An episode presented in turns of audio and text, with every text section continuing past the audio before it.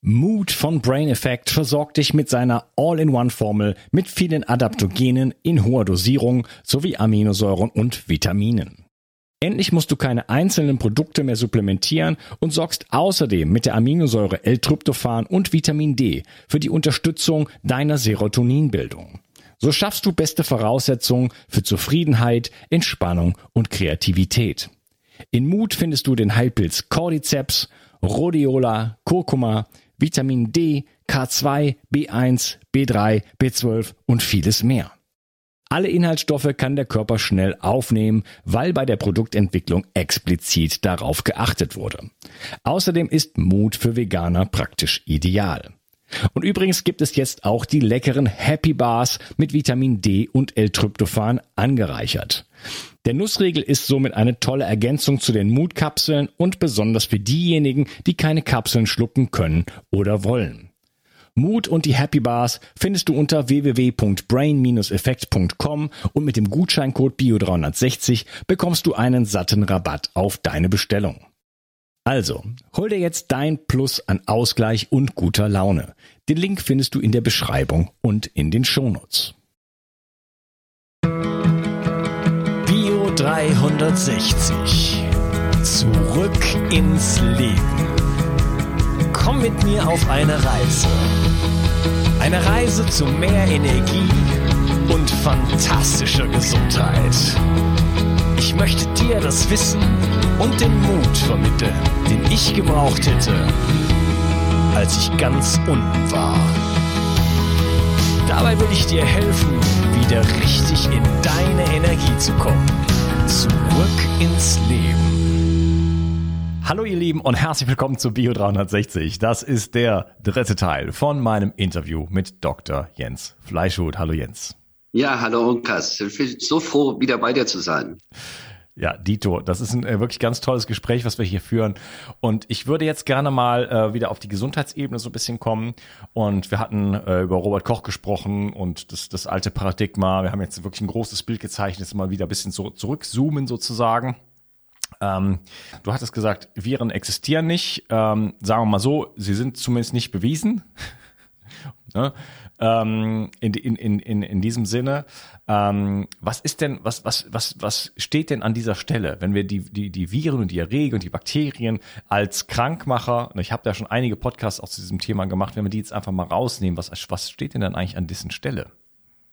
Ja, da äh, sprichst du den zentralen Punkt an, der mit dem neuen Paradigma des neuen Zeitalters verbunden ist. Wir werden den Fokus verschieben von der Suche nach Glück, nach Krankheitserregern, nach Erfolg, nach Zufriedenheit, nach Liebe im Äußeren.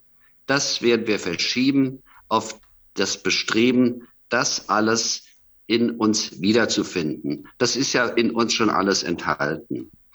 Man kann sich das so vorstellen, wenn im Laufe der Kindheitsentwicklung, in der die prägendsten Erfahrungen abgespeichert werden, es passiert, dass Teile meines Selbst, mit dem ich auf die Erde komme, was ich verwirklichen möchte, was einmalig ist.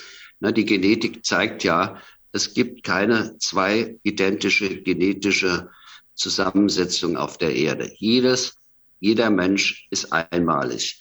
Wenn er einmalig ist, hat er ja eine einmalige Kombination, rein genetisch jetzt mal gesehen, von Fähigkeiten, Anlagen, Begabungen, Können und daraus ergibt sich ja der leichte und logische Schluss. Am besten wäre es, wenn jeder Mensch alles das, was in seinem Selbst ihm mitgegeben ist, verwirklicht, wenn er das lebt. Ja, das ist doch herrlich. Wenn das einmalig ist und ich verwirkliche genau das, dann kann ich ja irgendetwas besser als jeder andere auf der Welt. Da brauche ich mich gar nicht anstrengen. Ja, das macht ja sogar dann Spaß wenn ich das verwirkliche. Weil ich bin ja darin begabt. Ich habe ja da Fähigkeiten. Mir fällt es ja leicht zu lernen und auszuführen. Und wenn ich etwas besser kann als jeder andere, und mein, seien es auch nur Nuancen, ja, eine ganz kleine Feinheit. Ein Künstler, der einen ganz kleinen anderen Pinselstrich hat. Irgendetwas mache ich anders.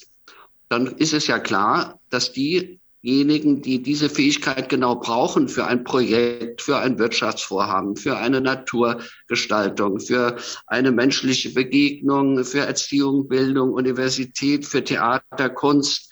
Wenn das genau dann mal gebraucht wird, ja, dann bin ich die Nummer eins. Da brauche ich gar nicht kämpfen, sondern dann bin ich ein begehrter Könner meines Fachs. Und dann würde man das Leben so gestalten, dass ich diesen Schatz, den Diamanten in mir, der äh, eingepackt ist, dass ich den auspacke. Sprich, dass ich das selbst entwickle. Das ist manchmal eben ein bisschen verwickelt, weil in der Kindheit da das nochmal mit ein paar Knoten und Schnüren zusammengebunden worden ist. Ja, dann benutze ich mein Leben in aller Ruhe dazu, alles das, was ja sowieso in mir drin ist, auszupacken, zu entwickeln, das Potenzial, was da drin ist, zu entfalten. Dann haben wir die Potenzialentfaltung. Ich brauche gar nicht mich wahnsinnig anstrengen. Es ist ja schon alles potenziell angelegt. Es will leben. Ja. Ähm. ich hatte gedacht, du redest noch weiter. Ja, äh, jetzt äh, hast du vollkommen recht, weil äh, das Thema war ja, wie ähm, schaffen wir das, wenn wir keine äußeren Krankheitserreger als äh, Ursache annehmen, jedenfalls den Fokus verschieben. Es wird auch in der Umwelt Faktoren geben, die günstig sind für das menschliche Gedeihen und die Gesundheit und es gibt welche, die sind nicht günstig. Ja, wir müssen ja, das äh, sind ja verschiedene Ebenen auch, ne, auf der man so das, die, die, die menschliche Existenz betrachten kann. Äh, da gibt's so schon irgendwo eine physische Ebene, die, die kennen wir alle doch relativ gut und die sollte man meiner Meinung nach auch nicht äh, völlig außer Acht lassen. Ja, wenn ich beispielsweise, äh, also es gibt einfach Giftstoffe wie beispielsweise Quecksilber, aber auch viele andere, Zyankali, äh, denen kann man nicht gut ausweichen. Ne? Dann die Zyankali, das nimmt man und ist vorbei. Ja. ja. Und äh, so, und Quecksilber ist nicht ganz so schnell vorbei. Es kommt auf die Dosis natürlich an. Das ist bei jedem Gift natürlich der Fall. Aber auch das ist auf der körperlichen Ebene, ähm, wie du gerade schon gesagt hast, äh, das ist nicht sehr äh, hilfreich für die anderen Ebenen. Vielleicht können wir mal den, den Menschen so in diesem, in diesem, in diesen verschiedenen Ebenen einfach mal zeichnen und da mal dann versuchen, so eine Perspektive zu, zu entwickeln. Äh, was ist denn dann äh, eine neue Sicht so auf den Menschen? Mhm. Also äh, diese Idee, das vielleicht in Ebenen einzuteilen, äh, das ist eine ganz geniale Idee, die du jetzt auch äh, ja nochmal pointiert ausgesprochen hast. Ich orientiere mich gerne an Dr. Klinghardt, der ein Modell der verschiedenen Ebenen entwickelt hat. Und ähm, das finde ich sehr hilfreich, weil äh, er das so sieht, die unterste Ebene ist die physikalische, körperliche Ebene. Da empfinden wir ja das, was wir Krankheit nennen, am schmerzhaftesten. Darüber ist ähm, sozusagen die energetische Ebene. Das heißt, wenn in den Energieströmen in meinem Körper eine Blockierung ist, die Energie nicht so fließen kann durch verschiedene Ursachen, dann resultieren daraus Störungen, die dann wiederum in der körperlichen Ebene sichtbar werden wenn sie chronisch sind, wenn sie eine Intensität erreicht haben, dass ein körperlicher Ausdruck dieser gestörten Energieströme erforderlich wird. Darüber ist dann die mentale Ebene. Das heißt hier, wir würden dann sagen, diese seelische Ebene. Wenn wir in unserem äh, Wesen viele schmerzhafte Gefühlskomplexe verdrängt haben, eben vor allen Dingen diejenigen, die hochaggressiv sind, und die oft ausgelöst werden. Wenn also diese unerlösten seelischen Traumata oft aktiviert werden, dann führen die dazu, dass die Energieströme gestört sind. Jede Zelle hat ja eine bestimmte Schwingung und jede Zelle eines Organs oder des gesamten Körpers hat eine optimale Schwingung. Ich sage mal eine Zahl, 70 Hertz ist im Schnitt das Optimum. Wenn jetzt durch äh, Blockierungen und Störungen ähm, aufgrund eines unerlösten seelischen Konfliktes die Energie im Körper sinkt, die Zelle nicht mehr richtig versorgt wird, sie vielleicht nur noch mit 30 Hertz schwingt, dann kommt der ganze Zellstoffwechsel durcheinander. Das heißt, die Zellmembran ist nicht mehr ausreichend in der Lage, das reinzulassen durch die Ionenkanäle aus dem Blutkreislauf, was die Mitochondrien in der Zelle zu, äh, zu befähigt, Energie zu erzeugen. Was kann das sein? Was braucht die Zelle? Sie braucht Zucker und Sauerstoff. Das heißt also, wenn die Ionenkanäle verstopft sind, dann kommt nicht mehr genug rein. Das ist schon mal sehr nachteilig. Dann schwingt sie vielleicht noch mit 30 Hertz. Das heißt, der Mensch wird schlapp, die Zelle wird schlapp, das Organ wird äh, nicht mehr ausreichend versorgt. Noch schlimmer ist es fast, dass die Abfallstoffe in der Zelle auch nicht mehr ausreichend entsorgt werden können. Das heißt, die Zelle vergiftet sich innerlich selber. Und äh, insofern ist dann auf der physikalischen untersten Ebene das natürlich dringend angesagt, Entgiftungsmaßnahmen einzuleiten, ähm, die Ernährung umzustellen, um behilflich zu sein, dass der Zellstoffwechsel unter den Bedingungen besser funktioniert. Da ist auch Vorsicht angesagt. Mal ein kleines Beispiel. Ähm, in der Zeit von Wilhelm Reich gab es ja die Argonakkumulatoren zur Verdichtung von Lebensenergie, in die man sich reinsetzen konnte. Die haben zum Teil ähm, erstaunliche Erfolge gebracht bei der Krebsbehandlung.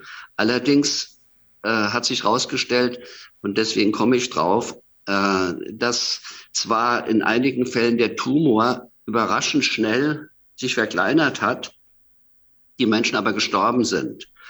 Und da hat sich herausgestellt, eine Krebszelle ist dermaßen giftig, der Tumor ist so hochgradig vergiftet, dass wenn der sich zu schnell auflöst, der Körper von den Giften überschwemmt wird und äh, die Ausleitung nicht genügend rasch äh, voll, sich vollziehen kann und dann sterben die an ihrer eigenen Vergiftung. Ja, also weil, der, weil, der, Tumor vielleicht äh, den Menschen quasi schützt und die Gifte, Gifte einspeichert? Genau. Ja, also das, äh, wen das äh, interessiert, das ist also sehr plastisch und sehr liebevoll und sehr einleuchtend äh, geschildert worden von Lothar Hirneiser. Der hat äh, da wunderbare YouTube-Videos, wie das genau läuft. Der äh, erklärt es ganz toll, wie die Zelle dann auch umschaltet von der sauerstoffgesteuerten äh, Energieproduktion auf einen Gärungsprozess. Und dieser Gärungsprozess hat wieder, äh, führt zur Verlängerung der Lebensdauer, aber auf die Dauer ist es dann auch keine Lösung. Und das wird ja wunderbar erklärt. Und ähm, der hat auch zusammen mit einem Freund, mit Klaus Pertel bei Stuttgart so meines Wissens die einzige richtige, auf dieser äh, Erkenntnis basierende Krebs, ähm, also halt darf sich nicht Klinik nennen, sondern das 3E-Zentrum. Also wenn wer das genauer verfolgen möchte, wie das äh, abläuft, kann sich einfach die Episode mit mir anhören. ja, das ist noch besser, hast recht. ja, so ne, da, da hätten wir also sozusagen die die seelische Ebene, die dann auf die energetische, die Versorgung und dann sich in der körperlichen wieder zeigt. Und jetzt kommen wir aus äh, meiner Sicht zu der interessantesten. Äh, nach Klinghardt ist es so, es lohnt sich nicht immer auf den höchsten Ebenen aktiv zu werden. Also wenn ich einen Pickel habe, dann brauche ich nicht meinen unerlösten seelischen Konflikt sofort äh, das Trauma aufzulösen. Oder wenn ich eine Quecksilbervergiftung habe, dann würde ich erstmal anfangen, das auszuleiten. Oder ähm, im Zahnbereich, ne, Amalgam und so weiter, ähm, da entsprechende Ersatzfüllungen äh, vorzunehmen.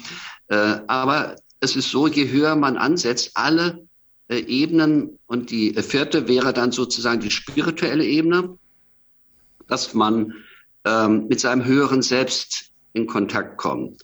Das ist jetzt eine spirituelle Sicht. Ähm, wenn du möchtest, können wir das nochmal kurz beleuchten, was das bedeutet. Ja, gerne. Äh, ähm, um das vorwegzunehmen, wenn man auf dieser Ebene behandelt oder behilflich ist, dann werden die drei darunter auch geheilt. Die heilen sich dann sozusagen. Also je höher man ist, umso mehr, ähm, umso äh, ja, aufwendiger ist es in dem Sinne, aber umso tiefgreifender sind auch alle unter, darunter liegenden Schichten dann betroffen. Und jetzt gibt es noch eine fünfte Ebene, der Vollständigkeit halber, die nenne ich jetzt mal sozusagen, das ist äh, das höchste Alleine oder religiös gesprochen die göttliche Ebene. Äh, das wissen wir ja, also das leuchtet ein. So viel Kultur ist ja das in unseren Kreisen gewesen, dass man sagt, also wenn, wenn ich Gott bin, dann weiß ich alles, kann ich alles, äh, das, mache, dann ist es natürlich ein Klacks, jedes Krankheitssymptom, Symptom, was, äh, Symptom, was drunter ist, aufzulösen. Gut, also das wäre so die Vorstellung und mein Spezialgebiet ist die ähm, äh, die Traumaebene, also die dritte Ebene und ähm, die vierte Ebene, also die Kommunikation ähm, auf der geistigen Ebene mit dem höheren Selbst. Das ist das, was dann im Volksmund Wunderheilung genannt wird. Also was Bruno Gröning zum Beispiel gemacht hat oder ähm, noch einige andere, also bekannt gewordene äh, von den äh, Koryphäen der Vergangenheit wie Jesus, Buddha, Laoze äh, und so weiter mal gar nicht zu reden. Ähm, das ist also ein eine sehr interessanter Ansatz und äh, ich darf auch sagen, also äh, auf dieser spirituellen Ebene tätig zu sein, macht sehr, sehr viel Freude, ist sehr angenehm, ist hocheffizient und wirkungsvoll. Und äh, es lohnt sich eigentlich, dieses Konzept mal ähm, hm, ja, in Erwägung zu ziehen, dass das was sehr, sehr Schönes ist, weil ich glaube, das wird auch äh, das sein, was im neuen Zeitalter dann Standard wird. Ja, ich äh, hatte dir ja schon, bevor unser Gespräch hier angefangen hat, hatte ich dir schon erzählt, dass ähm, es für mich so ein bisschen der Werdegang war aus dem, ich war, bin so, hab so mit dem spirituellen Bereich geliebäugelt, sage ich jetzt mal, hab mich da äh, auf ähm, ähm, gehalten und äh, war aber schon in meiner eigenen chronischen Müdigkeit drin und da konnte mir nichts helfen. Und dann irgendwann bin ich halt, habe ich halt festgestellt, okay, äh, du hast Schwermetalle, du bist prädiabetisch und, und dies und das und das. Und dann konnte ich mich da selber sozusagen mit, mit eher physikalischen Methoden, habe ich ein bisschen meine, meine Borrelien behandelt, dann habe ich ein bisschen dies gemacht und das. Ähm, so am eigenen Schopf aus dem Sumpf ziehen und äh, das hat dann für mich irgendwann, äh, bin ich dann ganz erstmal der, der, der, der, der, habe ich mich der physischen Ebene dann gewidmet, ne? weil ich da einfach die, die da waren die, die, die, da waren einfach Früchte, die konnte ich greifen und äh, da waren einfach die Erfolge dann da. Ähm, jetzt gerade stelle ich mir selber die Frage, ähm, ist das jetzt für mich ähm, irgendwo nicht Geschichte, sondern nehme ich das jetzt mit, aber gehe jetzt wieder auf, eine, auf, auf, einen, auf ein neues Level. Aber für, mich hat das damals halt, war es halt einfach auch enttäuschend dann zu sehen, wie grundlegende, elementare also Dinge auf der physischen Ebene einfach nicht gesehen wurden auch ne, von Leuten, die behauptet haben, sie würden channeln und äh, was was ich mit der geistigen Ebene und in meinem alten Leben rum, Doktor und so weiter. Ganz einfache Sachen, die ich jetzt im Coaching oder so innerhalb von einer, von fünf Minuten quasi rausbekommen würde. Ähm, waren einfach nicht gesehen worden. Ne? Und das hat mir dann einfach den Boden unter den Füßen weggezogen. Auch meinen eigenen Glauben äh, in meine eigenen Fähigkeiten, die ich entwickelt hatte, dann einfach auch weggenommen. So, dass ich das, komm, nee, das kann ja alles nicht sein. Und ich, ich konnte mich auch selber nicht heilen.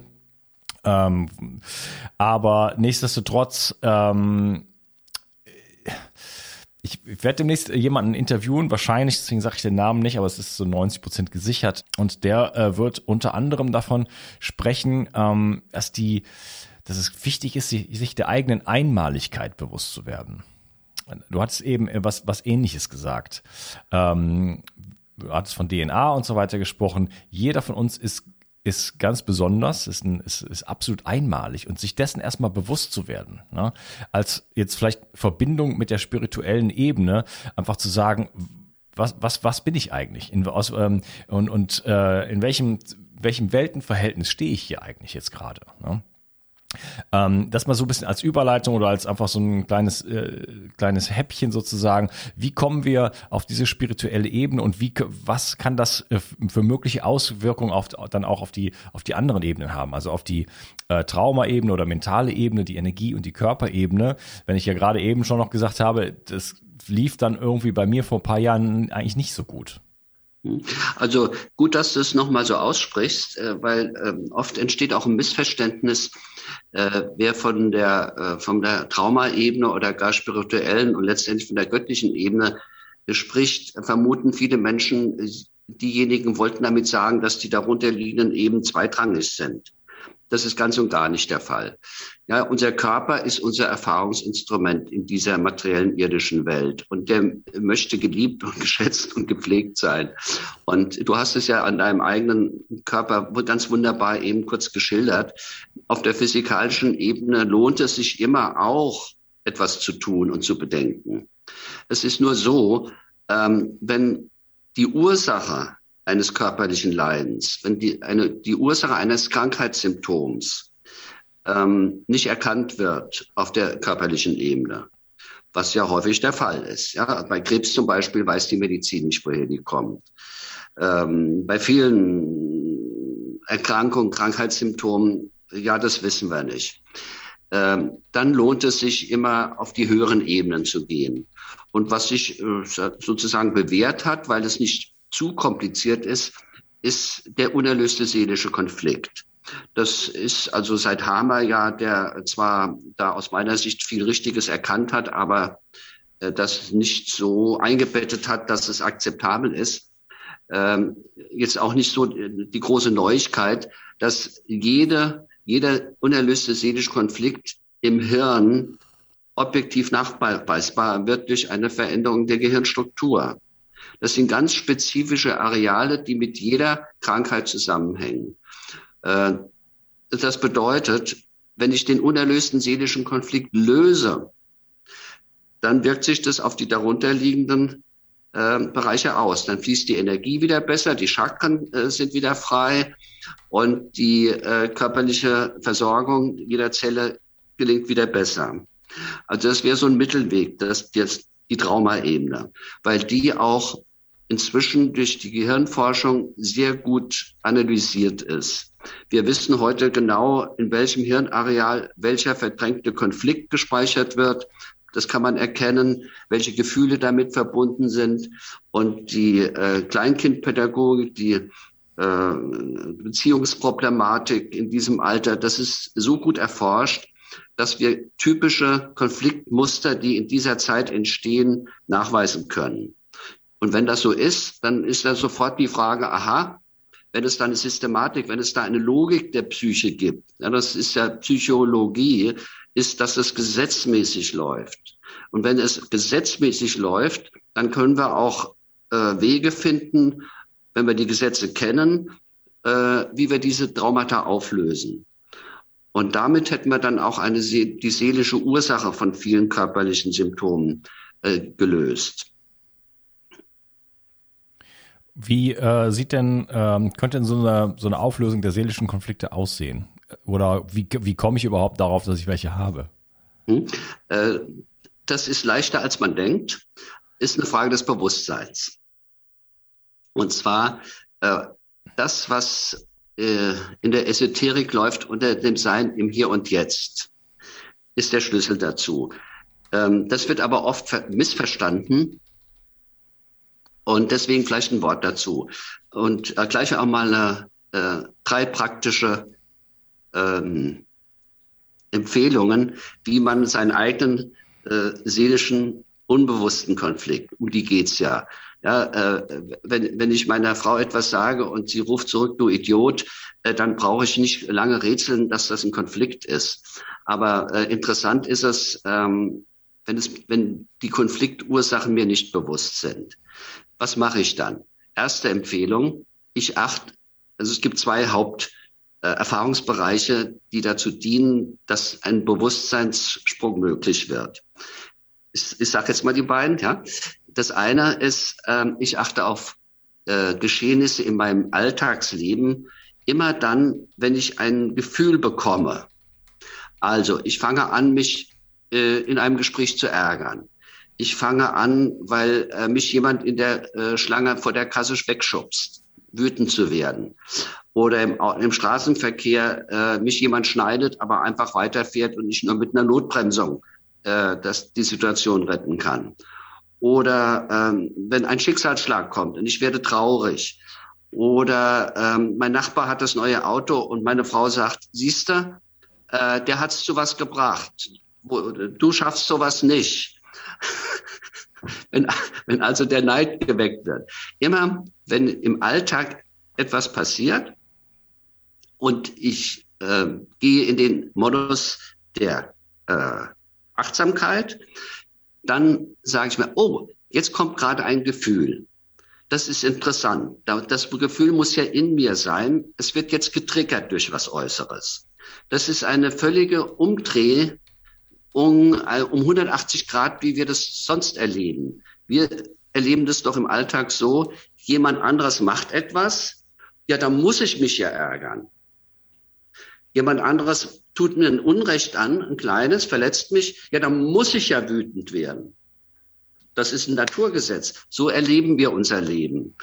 Schon in der Ausdrucksweise, in der Weisheit der Sprache kann man sehen, das ist das Gegenteil von Frei sein.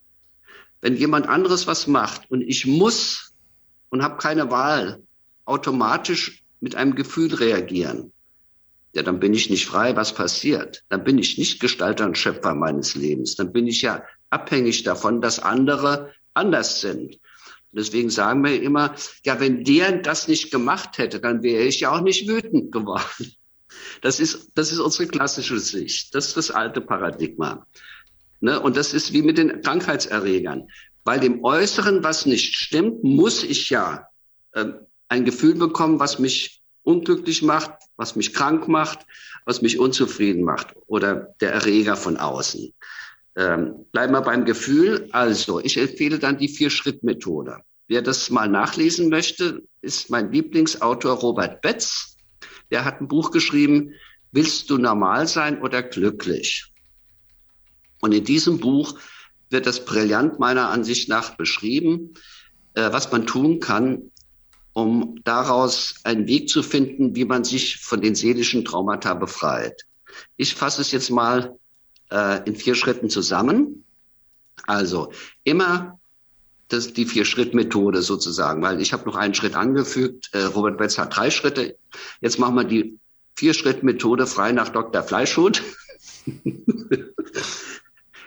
ich fange an in meinem Alltagsleben sensibel darauf zu werden, kriege ich gerade ein Gefühl. Und dann gucke ich nicht mehr ins Äußere, sondern jetzt fange ich an, mich mit mir zu beschäftigen, weil das Gefühl ja in mir getriggert wird. Und dazu mache ich erstens den ersten Schritt. Ich halte inne. Also erstens innehalten. Halt. Bevor ich jetzt irgendwas sage, mache, irgendwas weiter passiert, ich trete innerlich einen Schritt zurück. Ich halte inne. Ich mache erstmal gar nichts. Das geht im Alltag nicht immer. Ne, wenn ich im Auto sitze, und fange an wütend zu werden über jemanden oder es reicht ja oft die rote, dass die Ampel gerade auf Rot springt und ich werde äh, wütend oder un unruhig oder ungeduldig. Ähm, innehalten geht dann nicht. Ja, wenn, der, äh, am, wenn ich am Steuer sitze, kann ich nicht innehalten. Ist nicht schlimm. Wenn es sofort geht, ist es am leichtesten. Aber es geht auch, indem man sich diese Situation kurz merkt und wenn man am Abend mal fünf Minuten Ruhe, Ruhe Zeit hat, dann setzt man sich hin und ruft sich die ganz lebendig wieder in Erinnerung. Das ist der erste Schritt innehalten. Der zweite Schritt ist die Achtsamkeit. So, jetzt kommen wir drauf, ja, auf was achte ich denn? Der zweite Schritt bedeutet, ich achte jetzt genau darauf, welches Gefühl wird denn in mir gerade lebendig? Welches kommt denn aus dem Keller der Verdrängung meiner Psyche gerade ins Bewusstsein? Das ist äh, manchmal gar nicht so einfach, weil wir das auch nicht unbedingt mit unserem Selbstbild vereinbaren wollen. Das Ego findet das gar nicht gut, äh, festzustellen, was da so hochkommt. Wir lassen es jetzt zu und achten, hallo, liebes Gefühl, du warst bisher immer verdrängt, jetzt darfst du mal hochkommen. Und dann gucke ich, was ist es denn? Ist es jetzt Hass? Ist es Wut? Ist es Neid? Ist es Trauer, Angst? Die ganze Palette, das ist nicht schwer, wenn man das ein bisschen übt. Manchmal ist es noch eine kleine Mischung, aber fast immer ist es ein Hauptgefühl. Manchmal schwingt noch ein kleines anderes Gefühl mit.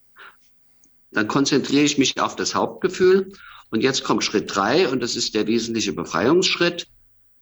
Also es, es hat sich bewährt, sage ich mal, bei mir selber und den Menschen, bei denen ich behilflich bin. Wenn wir eine Meditationsstellung einnehmen, das ist die klassische, ja, also äh, Beine leicht auseinander, Fußspitzen äh, nach außen leicht, die Hände äh, so nach oben, ne? so nicht anlehnen, Rücken gerade, Augen zu. Und jetzt, äh, also es kann jeder, äh, jeder Mensch äh, kann ja seine beliebteste Meditationsstellung selber auswählen. Und die hat sich, darf man vielleicht so sagen, jetzt seit Jahrtausenden als ganz gut erwiesen. Wenn jemand anderes eine bessere hat, macht er das. Äh, jetzt mache ich es mal mit der. Also bei mir läuft es dann wunderbar. Und dann lasse ich dieses Gefühl vom Kopfchakra, also von, von der Haarwurzel bis zu den Fußspitzen, jede Zelle meines Körpers ausfüllen. Und lasse das so richtig zu, dass, dass ich dieses Gefühl, es ist nicht angenehm. Ja, wer will schon wütend sein oder Hass oder Eifersucht spüren oder Angst? Das ist ganz, ganz unangenehm. Und das ist genau der Kniff. Jetzt kann mir ja eigentlich nichts passieren. Ja, ich sitze ja hier ruhig. Also wenn ich jetzt voller Angst bin, ist nicht wirklich riskant, ist ja keine reale Gefahr, auch wenn ich es so erlebe. Ich lasse also das Gefühl, nehmen wir mal Wut, ist ein bisschen harmloser, aber doch ganz schön dynamisch, lasse ich voll jede Zelle von oben bis unten durchströmen. Und jetzt kommt's. Jetzt atme ich ganz tief ein und sage das Mantra, das ist sozusagen ein geheiligtes, äh, ein geheiligtes Ritual. Alles, was ist, darf jetzt da sein. Und atme dabei ganz tief aus. Vielen Menschen hilft das, wenn sie in dem Moment sich vorstellen, hier am Herzchakra in der Mitte wäre eine dicke weiße Kerze, die brennt und in die atme ich rein, ganz tief und versuche den Energiestrom dieses Gefühls bis in die Fußspitze, in die Erde abzuleiten. Und wenn man das macht, dann geschieht oft ein Wunder. Man, man spürt körperlich, die Schultern gehen runter, eine schwere Last ist von mir genommen. Der ganze Körper entspannt sich im Moment. Eine äh, innere, stille Dankbarkeit breitet sich aus. Und wenn das der Fall ist, manchmal braucht man ein bisschen Übung dafür, dann kommt Schritt vier, dann spricht man mit diesem Gefühl. Und das kann man sich so vorstellen, also wer ähm, vielleicht Laura Marlina Seiler kennt, die hat gerade ein neues Buch rausgebracht, Zurück zu mir, hat einen schönen Blog, äh, ist auch bei Frauen sehr beliebt. Ähm, die hat folgendes Bild, sie stellt sich dieses Gefühl als ein Kleinkind, ein Baby vor, was im tiefen Keller ihres Unbewussten die ganzen Jahre ausgeharrt hat. Und dann spricht man mit dem und sagt, liebe Wut, ich weiß, das muss schrecklich für, dir, für dich gewesen sein. So viele, 50 Jahre hast du jetzt hier im dunklen Keller in mir verbracht. Manchmal hast du dich gemeldet und hast gesagt, ich möchte raus, ich möchte frei sein. Und immer wieder hast du mich nicht gewollt und hast mich zurückgeschickt. Nein, Wut, das dich will ich nicht. Ärger, nein, dich will ich nicht. Ähm, Trauer, nee, Trauer, ich muss immer lustig sein, ich muss immer gut drauf sein. Trauer kann ich überhaupt nicht gebrauchen. Mein Selbstwert und das Image in meiner Community hängt davon ab, dass ich der Klassenclown bin. Trauer passt überhaupt nicht. Weg mit dir, weg, weg, weg, tief wieder in den Keller, ins dunkle Loch in meinem Unbewussten. Da sperre ich dich jetzt ein und melde dich ja nicht wieder. Und jetzt, liebes Gefühl, liebe Wut, jetzt sehe ich, du bist ja ein abgespaltener Teil von mir. Du bist, du gehörst ja zu mir. Und du hast da ausgehalten, jahrelang. Also bitte, jetzt darfst du hochkommen. Und da sagt das Gefühl, lieber Jens, das war schon hart, das stimmt. Aber jetzt sehe ich zum ersten Mal die Sonne, ich sehe die grünen Bäume, ich sehe den Himmel. Das ist so schön. Und jetzt haben wir beide uns kennengelernt. Jetzt akzeptieren wir uns. Und weißt du was, Jens? Jetzt gehe ich meine eigenen Wege. Und dann sage ich, du hast sowas von recht. Ich wünsche dir alles Gute. Auf Wiedersehen. Und dann nimmt sich das Gefühl die Flügel und flattert auf und davon in die Freiheit und ist aus, ich bin davon befreit und das Gefühl ist befreit und wir beide sind glücklich. Ja, ich kann dir absolut folgen. Ähm, ich habe kürzlich ein Interview mit äh, Michael Begelspacher gemacht äh, zum dem Modell des inneren Kindes. Da geht es um das Gleiche. Äh, auch in anderen Podcasts kam schon vor. Ich habe selber solche Prozesse mal angeleitet vor vielen Jahren aus in verschiedenen Methoden sozusagen. Ähm, ja, es ist nicht so unglaublich schwierig und für mich äh, muss ich sagen, hat da eine wahnsinnige Transformation damals stattgefunden in, der, in den Zeiten, in denen ich das äh, wirklich dann auch intensiv mehr betrieben habe. Also mit den, den auf die Gefühle zu achten und sie auch auszuhalten. Und das klingt jetzt so ein bisschen das ist vielleicht nicht, nicht die geschickteste Vokabel, sondern damit in Kontakt zu treten. Und es, wie du es gesagt hast, ich hatte damals auch Robert Betz äh, sehr verfolgt, das, das den hatte ich schon weit vorher verfolgt, aber ähm, er hatte diesen Satz dann geprägt, äh, dann hat er sich auch nicht, äh, ja, also in, in so wie er ihn sagt, das, das kommt natürlich aus dem Buddhismus letzten Endes, aber äh, alles, was ist, darf da sein. Ja, äh, das einfach mal zuzulassen. Und ich äh, habe daraus immer gerne auch in meinen, ich habe damals so Ho'oponopono-Workshops und so gemacht, das mhm. immer so versucht, in so eine Spielidee zu fassen. Ja, dass man das nicht so ernst nimmt, sondern sagt, das ist jetzt einfach mal ein Spiel. Und innerhalb von diesem Spiel äh, darf das jetzt mal da sein. Ja, dann nimmt man nämlich so diese Ernsthaftigkeit raus, dann, mhm. weil es geht ja teilweise um Themen, wo man sagt, ich kann das auf gar keinen Fall zulassen. Aber im Spiel, ich sage, ich tu mal so, als könnte ich das mhm. zulassen. Ja, und plötzlich ähm, sind Dinge möglich, die sonst gar nicht möglich sind, weil wir reden hier über teilweise ja Misshandlungen und was weiß ich, ne? Oder wirklich ganz, ganz starke Wunden, die, äh, wo derjenige nicht aus dieser Opferrolle, ne, Opfer-Täter-Beziehung, sag ich mal, zum Beispiel rauskommen kann. Ne? Mhm. Und das Spiel ist da halt eine Möglichkeit. Und äh, ja, das ist nicht so so hart, wie es klingt, und es ist ein sehr letzten Endes ein sehr befreiender Prozess. Das hast du sehr gut gesagt, finde ich. Ähm, und äh, das wäre auch ein Punkt gewesen, den ich noch vorgeschlagen hätte als zweites, das Honoponopono-Ritual hin und wieder mal durchzuführen. Das äh, ist ja dann ein Begriff, ist Hawaii, aus, aus Hawaii stammende Verzeihungs- und Vergebungsritual, äh, was auch erstaunliche Erfolge zeigt. Das äh, führe ich jetzt nicht im Einzelnen aus, glaube ich. Ne? Das, der kann ja äh, bei dir mal reinhören, wie das genau geht. Nee, ich habe dazu nichts. ich habe also, ich ich habe äh, dazu Kurse gegeben. Mhm. Ähm, ja, ich habe da eigentlich noch nie irgendwas von erzählt, aber ich, dann, dann erwähne ich das mal kurz. Äh, das ist letzten Endes ja, also es gibt ein ursprüngliches Ritual, das hat, das ist, das dauert aber viele Stunden, also kommt aus Hawaii und da, geht es letzten Endes darum, mit anderen in Beziehung zu treten und sich dort richtig auszusprechen. Jetzt mal ganz, ganz, ganz verkürzt. Und dann gibt's so die moderne Form, das sind dann solche so vier Sätze. Äh, Yulen, glaube ich, hieß er, ich habe da schon alles vergessen, ja. Ähm, äh, der hat das so ein bisschen geprägt und das ist, ähm, es tut mir leid, äh, ich, äh, warte mal. I'm sorry, ja, yeah, I'm sorry. Uh, please forgive me. Uh, I love you, thank you. So. Mhm. Und ähm, mir, mir gefiel das nicht so in diesem amerikanischen Zusammenhang. Das wird dann so dargestellt, das macht man dann und dann kann man damit ganz tolle Sachen erreichen. Dann wird man da reich und keine Ahnung und äh, erschafft Sachen und so. Ne?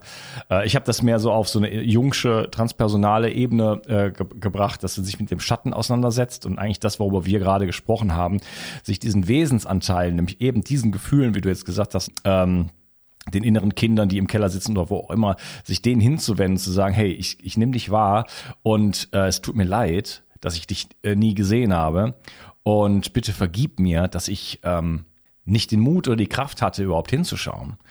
Und ich liebe dich ja, und ich bin jetzt für dich da und ich danke dir dafür, dass du mir diesen Bewusstseinsschritt ähm, ermöglicht und dass du jetzt immer noch da bist für mich, dass du nicht, dass du nicht einfach weg bist, ja, und jetzt immer noch für mich da bist und ich danke dir dafür und ja, nimm dich jetzt wieder an und ich liebe dich und so. Ja, also das ist äh, so so sehr sehr sehr heilsames äh, Ritual, eine Möglichkeit, sich so ein so, so ein Prozess zu machen. Du hast gerade ein bisschen eine andere genannt. Äh, gibt es viele Möglichkeiten. Es geht immer wieder um die Hinwendung, aus dem Widerstand herauszukommen, in die Annahme zu kommen. Äh, und äh, alte oder abgespaltene Wesensbestandteile äh, sozusagen wieder aufzunehmen und zu sagen, hey, das ist auch, das bin auch ich. Ja. Und wir erleben jetzt dann in der Zeit, jetzt immer noch so ein bisschen den großen Bogen, wir haben jetzt schon, ähm, die Episode dauert jetzt auch schon lange, aber um den großen Bogen nochmal zu, zurückzubekommen, auf gesellschaftlicher Ebene sind wir natürlich da in der absoluten Ultra-Abspaltung sozusagen. Ne? Also wir haben jetzt alles abgespalten, was nur abspaltbar ist. und äh, jetzt äh, brauchen wir quasi ein großgesellschaftliches Ho'oponopono, äh, uns da wieder eigentlich hinzuwenden, zu sagen, das bin auch ich. Und wo kann man das anfangen? Nur bei einem selber, würde ich mal tippen. Mhm. Ja, und dazu würde jetzt gehören, ich lege jetzt einfach mal hier was vor und du kannst da gleich gerne zu was äh, sagen. Ähm, dazu gehört natürlich auch die Dinge, die jetzt gerade im Außen stattfinden, als Teil von sich selber zu erkennen. Und das ist natürlich äh, harter Tobak. Wie, wie, hm. wie ist deine, deine Sicht auf das? Äh, genau, so ist es. Äh, ne, das wäre der Unterschied zwischen Wirklichkeit und Realität. Die Wirklichkeit ist das, was in mir ist, was wirklich ist, und die Realität spiegelt mir das. Das kann man sich so vorstellen, alles, was in mir ist, erzeugt eine energetische Signatur, die ich ausstrahle. Wenn in mir ein Wutkomplex ist und der ist hochintensiv, dann strahle ich energetisch diese Schwingung aus, die verbunden ist. Also jedes Gefühl hat eine spezifische Schwingung.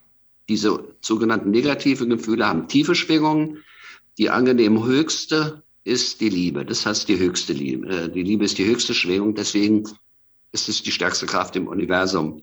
Weil wer, wer von der Liebe erfasst wird, der wird automatisch ähm, sozusagen berührt und äh, kriegt die Chance, das aufzulösen, warum er niedrig schwingt. Also nochmal zurück. Alles, was in mir ist, erzeugt eine Schwingung, eine energetische Signatur, könnte man mit Kurt Tepperwein sagen. Und die strahle ich aus.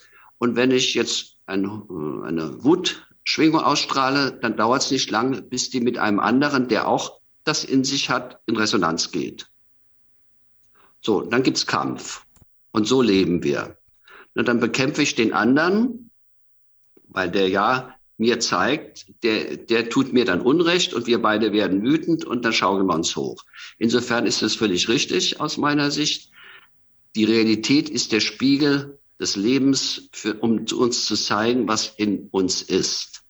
Das können wir jetzt also als liebevolle Einladung nehmen. Alles, was ich erlebe, kann ich als liebevolle Einladung des Schicksals meines Lebens nehmen, um auf die Spur zu kommen, was in mir ist, was befreit werden möchte. Und das hast du ja auch gerade brillant äh, gesagt. Was abgespalten ist, fehlt ja woanders in meinem Selbst. Da ist ja eine Lücke, ein Defizit. Im vergangenen Zeitalter haben wir das instinktiv gespürt, dass wir nicht ganz heil sind. Äh, das auch körperlich, das nennt man ja dann krank, wenn man nicht heil ist. Ne? Deswegen haben wir, brauchen wir eine Heilung.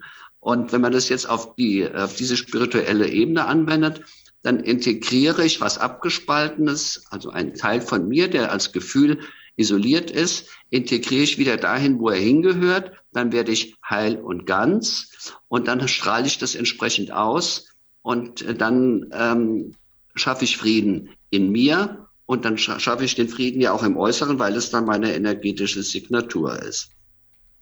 Was machen wir jetzt praktisch? Das lohnt sich immer. Für mich als Schöpfer meiner Welt kann ich mich viel unabhängiger von Äußerem machen, als ich mir das je vorstelle, wenn ich damit mal anfange. Ähm, wir erleben es ja im Moment ganz krass so, dass wir durch Äußeres uns unheimlich runterziehen lassen. Und wenn äh, wir anfangen, hoch zu schwingen innerlich, also im besten Falle wäre es natürlich, äh, wenn wir nur noch Liebe schwingen könnten, dann äh, berührt uns uns gar nichts mehr im Äußeren. Dann sind wir völlig unabhängig davon, was im Äußeren ist. Wir sind dann in einem ganz wunderbaren Leben, ähm, weil wir unabhängig vom Äußeren dann dazu gefunden haben, in uns die Liebe zu spüren. Das ist jetzt für den, äh, für den Ego-Verstand ein bisschen viel verlangt. Äh, der sagt dann, wie soll denn das gehen? äh, das, das schaffen wir jetzt nicht genau ähm, alles zu erläutern, wäre vielleicht noch mal ein anderes Kapitelchen. Aber einen, ähm, einen kleinen ähm, Schlenker möchte ich noch machen, ähm, wie wir unterstützen können, dass die Welt im Moment heilt. Natürlich, Nummer eins, wir fangen an, in uns etwas in Gang zu setzen, was uns wieder vollständig heil und ganz macht. Dann heilen wir, dann strahlen wir das aus. Und jetzt gibt es aber noch auf dieser sozusagen vierten oberen Ebene, die wir vorhin angesprochen haben, auf der spirituellen Ebene folgende Möglichkeit.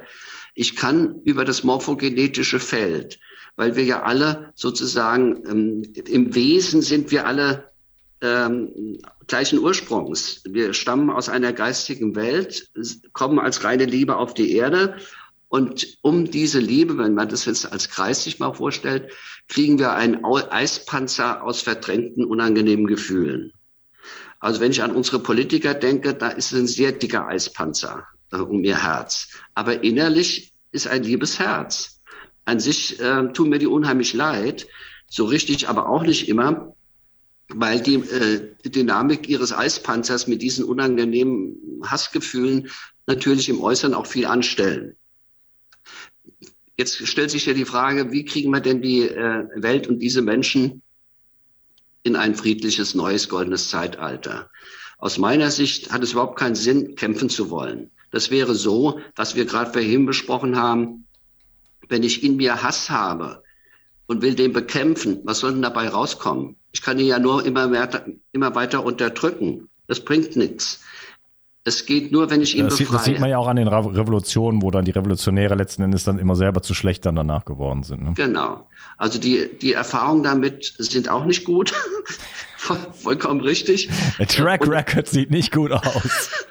Und äh, ich bin ja auch aus der Logik, wie soll aus Kampf Liebe entstehen?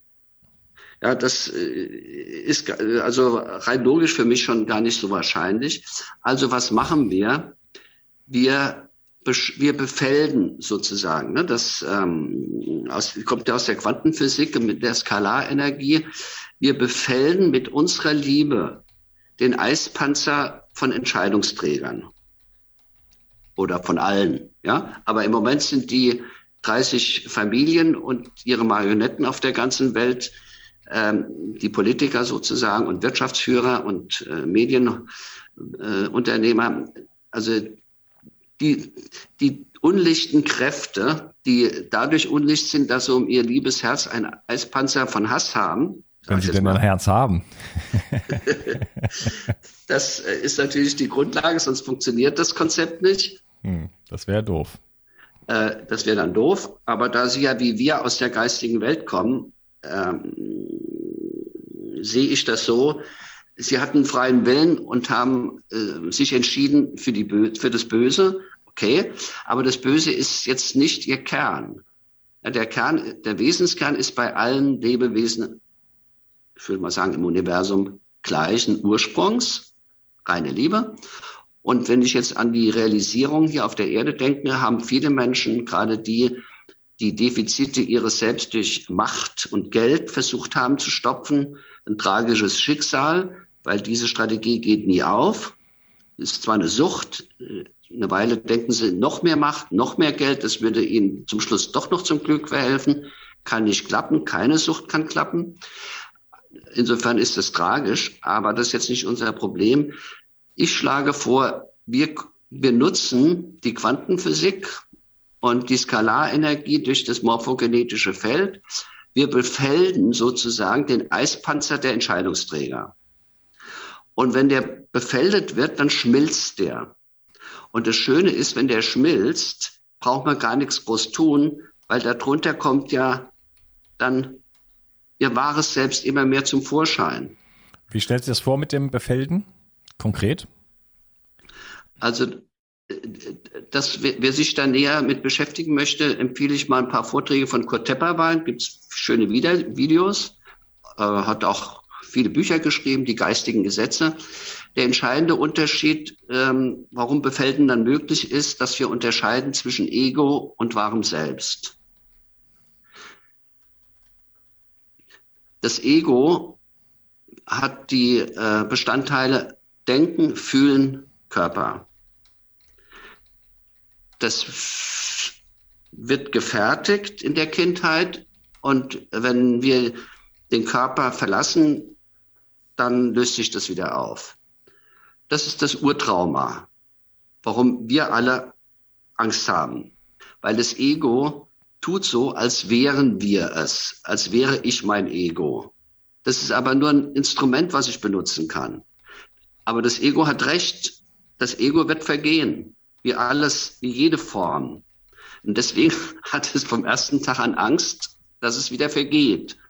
Das will es aber nicht wahrhaben wenn jetzt ein Mensch sich mit seinem Ego identifiziert, wie Descartes, ja, das ja, besser kann man es ja nicht sagen. Ich denke, also bin ich. Ich bin also das, das Ego. Dann weiß ich, ich werde vergehen. Dann gibt es keine Lösung. So ist es aber nicht. Weil wie ist es denn in Wirklichkeit? Ja, das ist die Realität. Ego ist die Realität. In Wirklichkeit ist es so, wir sind derjenige, der sich irgendwann entschieden hat, auf die Erde zu inkarnieren, um hier Erfahrung zu machen. Da das aber nicht sozusagen unser Milieu hier ist, weil wir sind rein geistiges Bewusstsein, brauchen wir, um als erfahrenes, ähm, hier Erfahrender auf dieser Erde, brauchen wir eine Schuluniform für die Schule des Lebens. So wie ein Taucher, das ist auch nicht sein Element, wenn der die Tiefsee erkunden will, brauche einen Taucheranzug. Er ist es aber nicht. Es ist sein, ist sein Kleid. Ja, unser Körper ist unser Schuluniform, wenn man so möchte.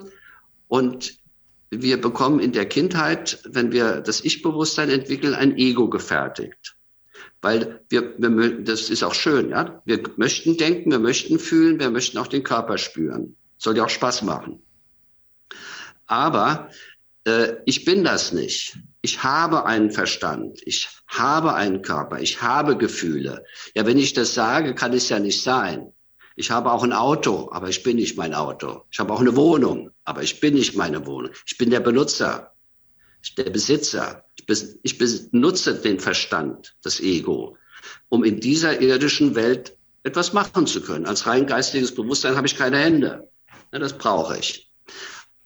Was die Tragik ist, dass das Ego aus Angst, weil es ja wieder vergehen wird, sich bemüht hat, äh, den Menschen in die Illusion zu bringen, er wäre das und müsste sterben.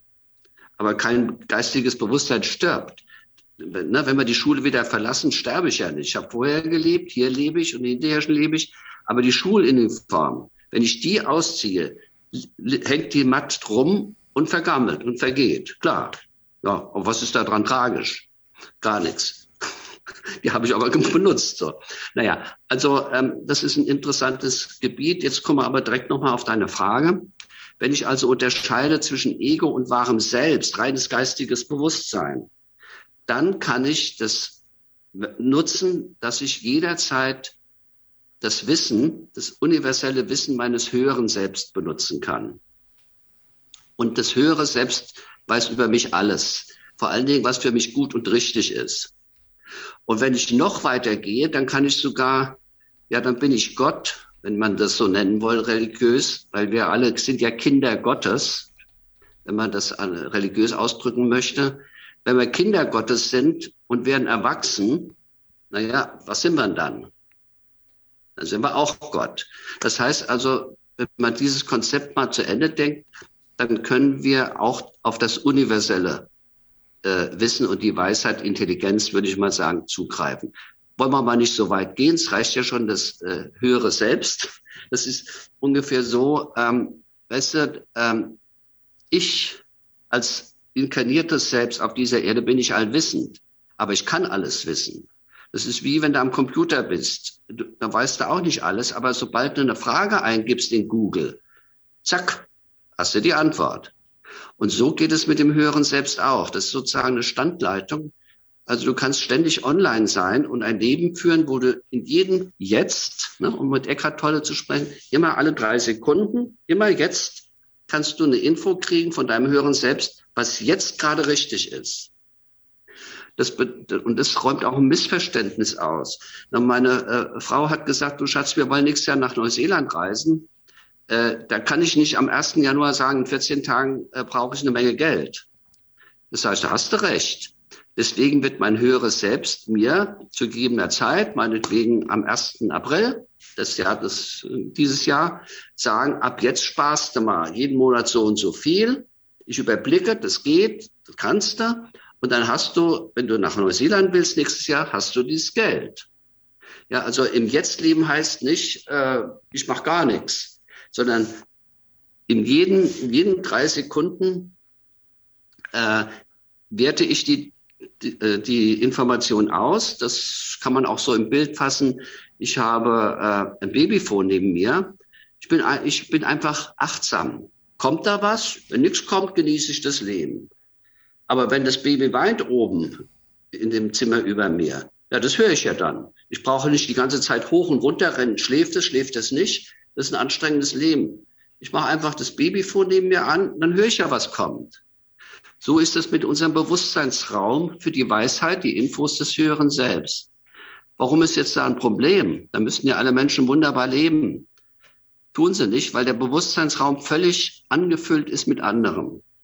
Mit verdrängten Gefühlen, vor allen Dingen mit ständigen Gedanken, die aus Glaubenssätzen kommen, die einem unbewusst sind und mit allen möglichen Kram, den wir sonst noch da reinpacken, wie Fernsehen, Nachrichten, äh, Aufregung, chronisches verbittertes Klageverhalten und so wir haben unheimlich viele Strategien entwickelt, dass unser Bewusstseinsraum möglichst ständig voll ist mit allem möglichen Grundrauschen.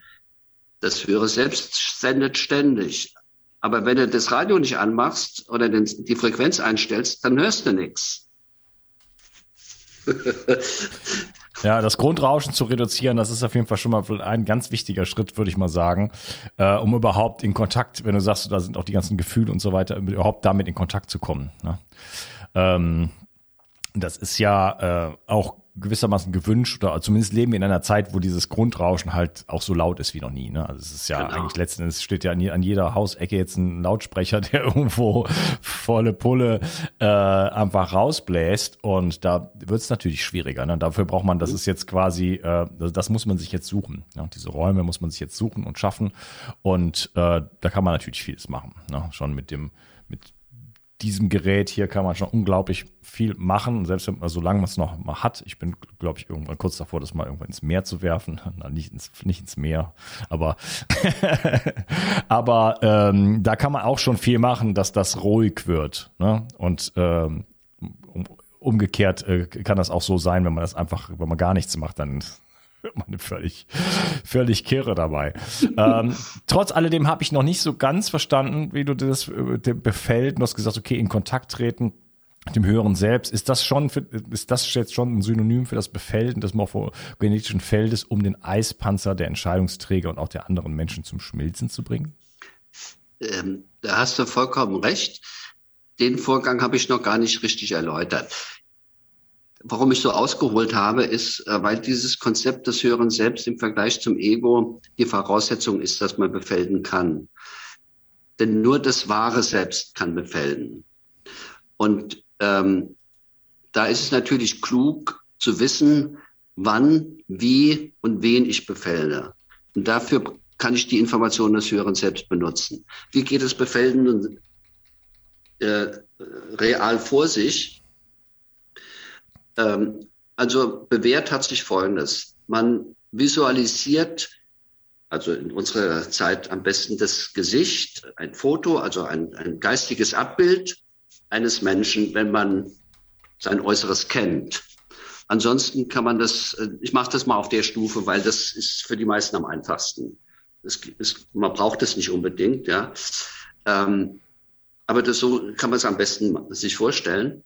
Ich rufe mir ein geistiges Bild in meinem Bewusstseinsraum von demjenigen, den ich befällen möchte.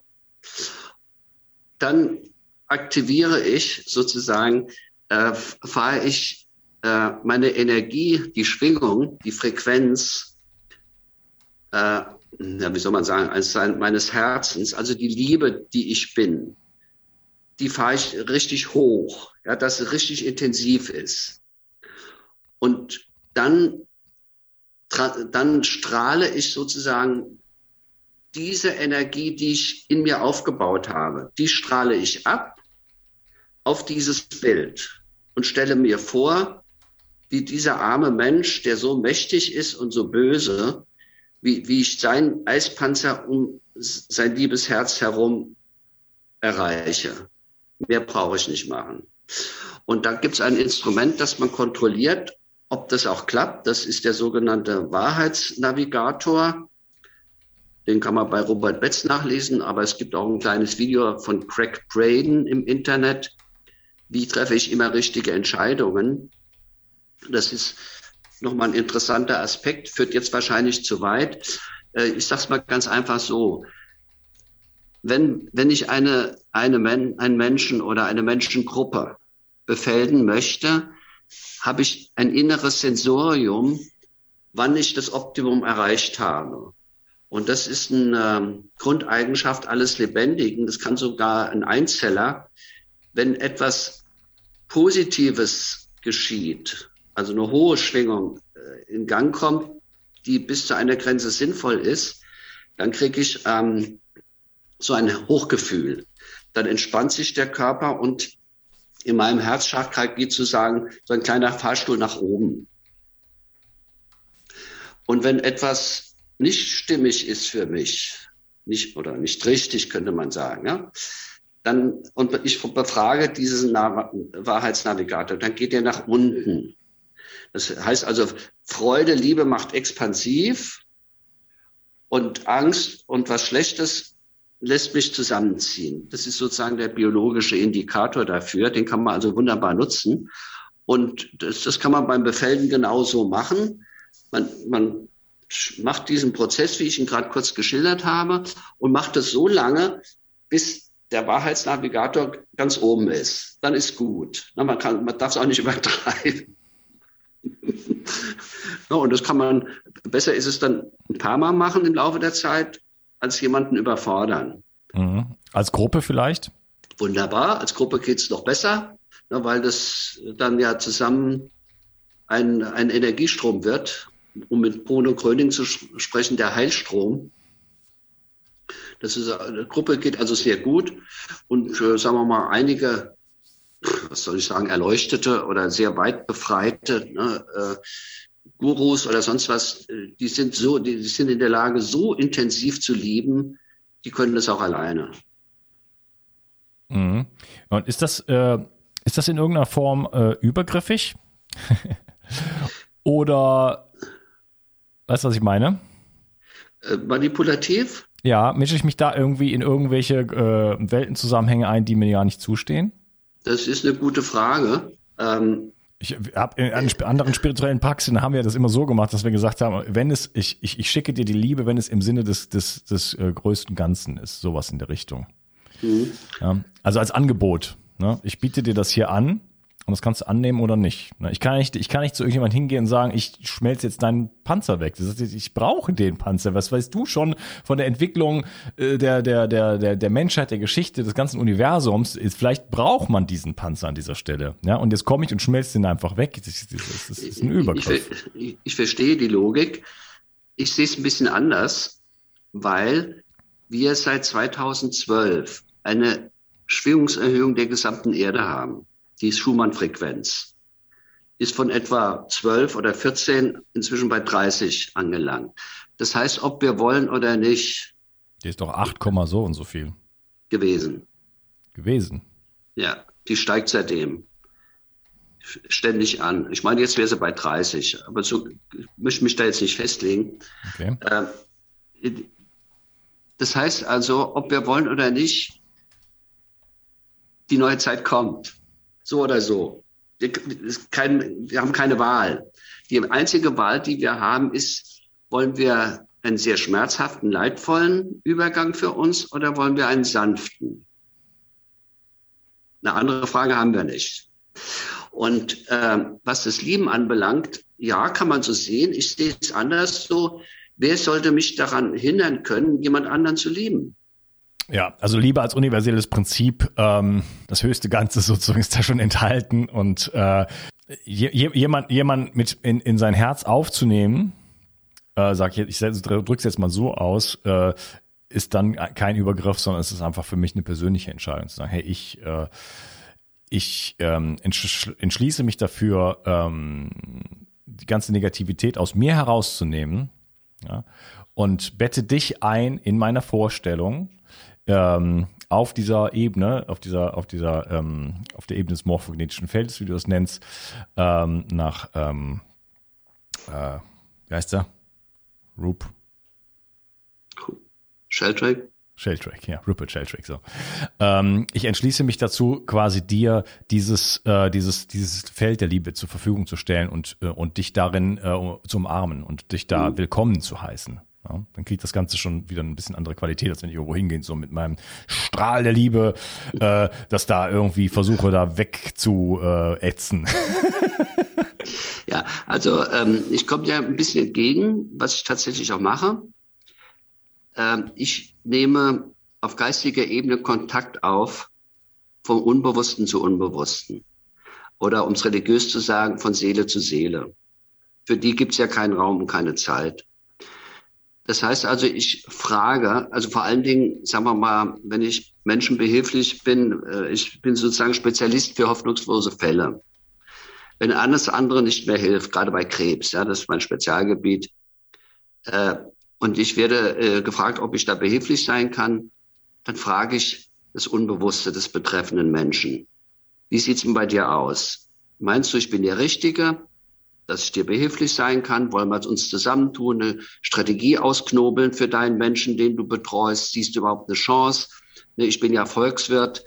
Ähm, lohnt, sag mal, jemand mit 70 hat 70 Jahre nicht gelernt, hat immer geschlafen, hat jetzt einen Tumor. Ne, dann frage ich das Unbewusste des anderen, was meinst du denn? Willst du denn das noch in diesem Leben? Oder dauert das jetzt noch mal 20 Jahre, bis wir einen kleinen Fortschritt im Bewusstsein haben? Kosten-Nutzen-Analyse. ne? Und ähm, es kommt ganz selten vor, weil meistens ist es so, das Leben wir leben. Und dann wird geknobelt, wie es noch geht. Ein, ein zu spät in dem Sinne gibt's nicht. Aber ich habe es auch schon einmal erlebt, dass die Seele gesagt hat, weißt du, ich sehe das so, ich habe so viel versucht, ich habe so viele Botschaften, Impulse, ich habe dies und dies und dies gemacht. Also der Mensch ist jetzt im Bewusstsein so festgefügt. Ähm, weißt du, wir machen so, ich gehe wieder nach Hause, der Körper bleibt hier, weil für mich ist es ja überhaupt kein Drama. Ja, ich, ich sterbe ja nicht. Ich habe es jetzt versucht. Jetzt gehe ich nach Hause, inkarniere nochmal neu, alles auf Null, mit frischer Kraft macht mehr Sinn. Kommt, also ich habe es nur ein einziges Mal erlebt, aber das ist natürlich zu respektieren. Ja? Wer bin ich, dass ich dann sage, nee, nee, du musst aber noch. Ja, so. Na, aber das mache ich immer, dass ich, das ist ja das, was du auch sozusagen unter dem Aspekt der Manipulation äh, so ein bisschen als kritisch siehst. Ich frage immer sozusagen, äh, das ist ähm, aber jetzt ehrlich gesagt auch gar nicht so was Besonderes weil äh, ich kann ja so mit dem Wunder heilen ist das sowieso ähm, ganz komisch. Erstens gibt's keine Wunder für mich, weil es läuft alles gesetzmäßig. Äh, nur wir erkennen halt die Gesetze nicht, wie es läuft, dann nennen wir das Wunder. Und es gibt auch keinen Wunderheiler, weil äh, ich mache ja gar nichts, außer dass ich günstige Bedingungen schaffe, dass das heilen kann, wenn die Seele das will. Ja, äh, nur sie ist mit ihrem Rat am Ende und da kann der Dritte mh, hm, behilflich sein, so wie du gesagt hast. Du hast bestimmt vielen Menschen schon geholfen, aber dich selber heilen konntest du nicht. Ja, und da, dafür gibt's ja nun die Liebe der anderen Menschen. Das ist ja immer so. Der Außenstehende sieht immer sofort und ganz klar, äh, was los ist, äh, wenn er das kann, und der Betroffene eben nicht. Warum? Ja, weil es ja im Unbewussten ist. Das war ja bei Bodo bei Bruno Gröning ja auch irgendwo so, ne? Der konnte massiv vielen Menschen helfen, hat immer gesagt, ich mache sowieso gar nichts. Ähm, ähm, da gibt es eine dreiteilige Doku zu und das fand ich, da gibt es einen Satz, da sagt er, mh, mm, da standen immer hunderte bis tausend Leute vor seiner, vor seiner Hütte und dann ist alle drei Tage mal rausgekommen und sich auf den Balkon gestellt und sagt, ey, weiß nicht, was ihr hier wollt, ich mache eh nix. Ich leihe euch nur meinen Glauben. Er war ja sehr, sehr, sehr christlich gläubig, äh, also ganz, ganz traditionell sozusagen, also einfach Gott, so geglaubt in diesem Sinne äh, und sagt, ich leihe euch einfach meinen Glauben aus. Mein Glaube ist so stark, dass ich das dieses Feld des Glaubens, ne, das, mhm. der, dieser dieser dieser ähm, dieser dieses Schöpferbewusstsein, diese Verbindung da mit diesem Feld, ist so stark, dass ich, dass alle auch die Ungläubigen, die zweifelhaften, die Kritiker, die Kritiker, die äh, im Verstand Seienden umsch umschließt und und plötzlich äh, sich ein, ein ganz neue Möglichkeiten dort ergeben und das dann einfach da äh, die Leute plötzlich aus den, aus den Rollstühlen irgendwie einfach aufstehen. Mhm. Ja, das ist schön, dass du das jetzt erwähnst. Das ist so zum Beispiel eine Praxis, die ich auch als Befeldung äh, dann so charakterisieren könnte nach diesem Konzept. Er spricht ja selber, ich bin nur ein Mittler, durch mich fließt der Heilstrom zu euch. Weil er ja christlich war, hat er gesagt, das ist der göttliche Heilstrom. Ich, ne, wie du das sagst, befelde euch damit und dann sind Wunder passiert. Ja, lass uns die Welt befelden äh, mit ja. Liebe. Ähm, nicht mit Liebe, mit, nicht mit Friede, Freude, Eierkuchen, unbedingt. Ähm, der Weg zur Liebe führt vorbei. Äh, ich weiß nicht diesen Satz aus der Bibel zitieren, sondern äh, da, da, da kommen auch schon mal äh, Dinge einfach auf einen zu, wie halt eben solche Gefühle, diese Wesensanteile. Und das ist dann nicht immer nur Picknick, sondern es ist auch mal mal ähm, das da, da sein lassen, das Spüren und aber in, in tief reinsinken in sich selbst beziehungsweise in Kontakt gehen mit unserer mit unserem mit unserem multidimensionalen Wesen letzten Endes, ähm, was ja nicht nur ein Körper ist, sondern noch vieles drumherum. Äh, allein schon auf Energieebene. Äh, es ist ja, wir können ja, weiß ich nicht, das, das EKG beispielsweise von 10 Meter Entfernung noch messen mit entsprechendem Instrumentarium und das ist ja auch nur eine Begrenzung des Instrumentariums. Das, das, das Feld des Herzens geht ja ins Universum hinaus. Das könntest du auf Sirius noch messen, wenn du das entsprechende Gerät hättest und das werden wir irgendwann können.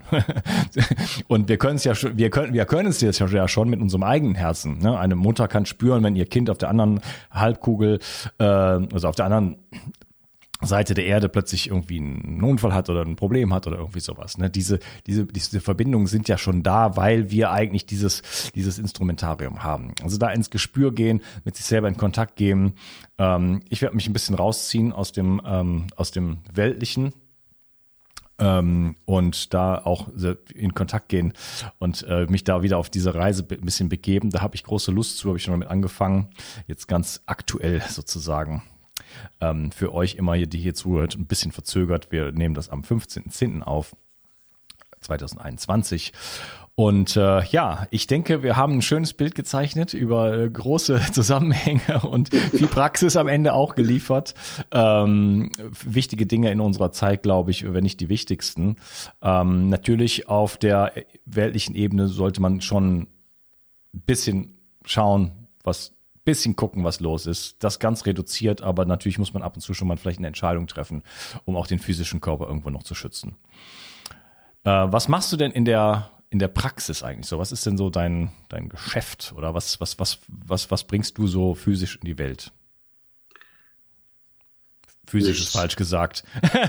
was, mach, was, was, was, was machst du? Du hast es davon gesprochen, dass du dich mit Krebs beschäftigst. Erzähl mal so ein bisschen, was du, was du so treibst. Ja, also ähm, ich bin auf den Krebs gekommen, weil das äh, aus meiner Sicht das ist, was ähm, fast alle Menschen äh, sehr in Angst versetzt.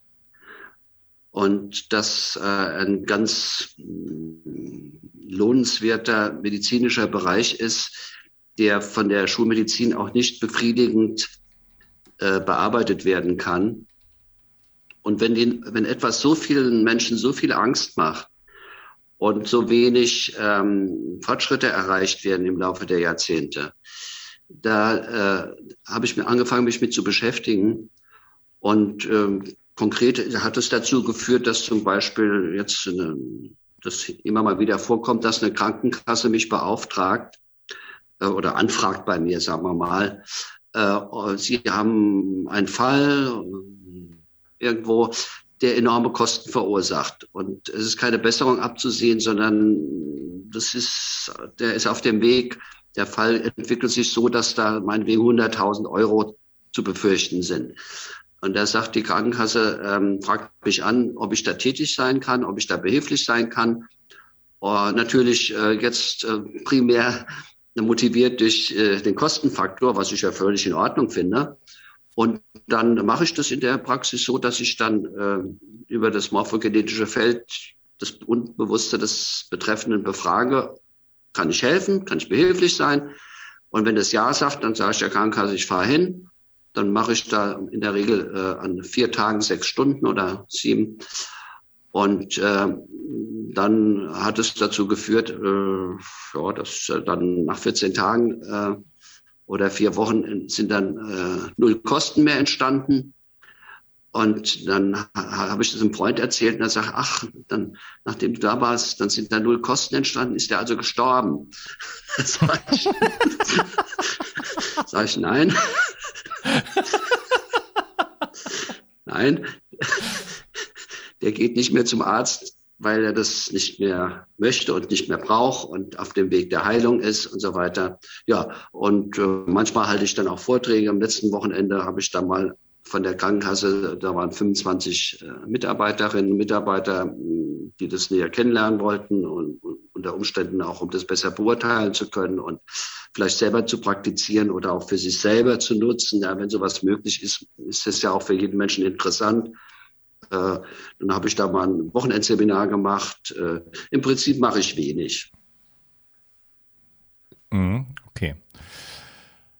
Mein lieber Jens, Das hat mir sehr, sehr viel äh, Spaß gemacht. Ich fand es auch sehr inspirierend. Ähm, schöner Überblick über das, was, ja, wo wir gerade stehen, ähm, in gesellschaftlicher Hinsicht, in persönlicher, also in, in, der Entwicklung des Individuums. Und das ist natürlich auch im, im Kleinen wie im Großen.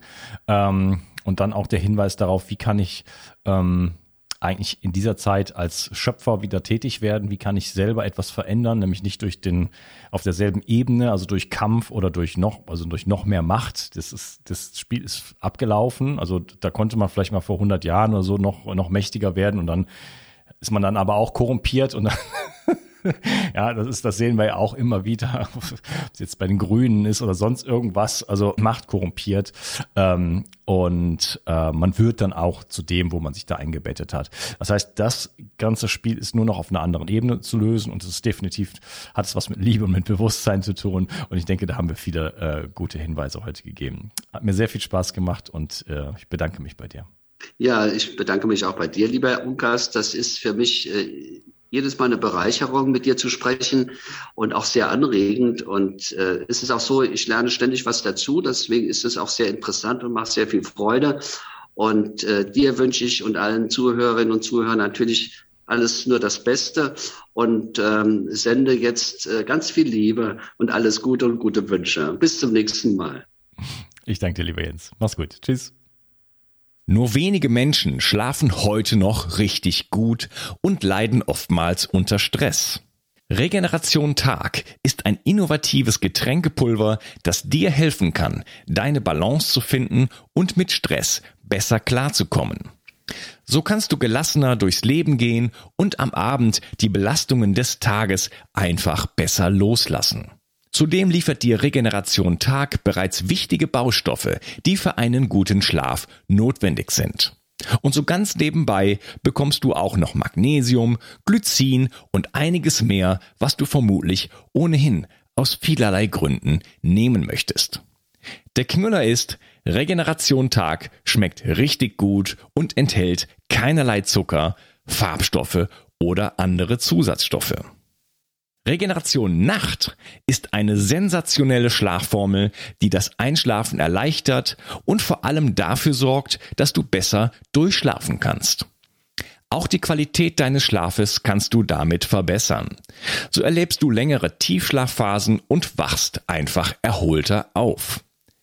Für deine Gesundheit und dein Wohlbefinden ist ein guter Schlaf die beste Anlage, in die du investieren kannst. Alleine und besonders in Kombination mit Regeneration Tag bekommst du alles, was du für deine Erholung und einen guten Schlaf brauchst. Bio 360. Zurück ins Leben. Komm mit mir auf eine Reise. Eine Reise zu mehr Energie und fantastischer Gesundheit. Ich möchte dir das Wissen und den Mut vermitteln, den ich gebraucht hätte, als ich ganz unten war. Dabei will ich dir helfen, wieder richtig in deine Energie zu kommen. Zurück ins Leben.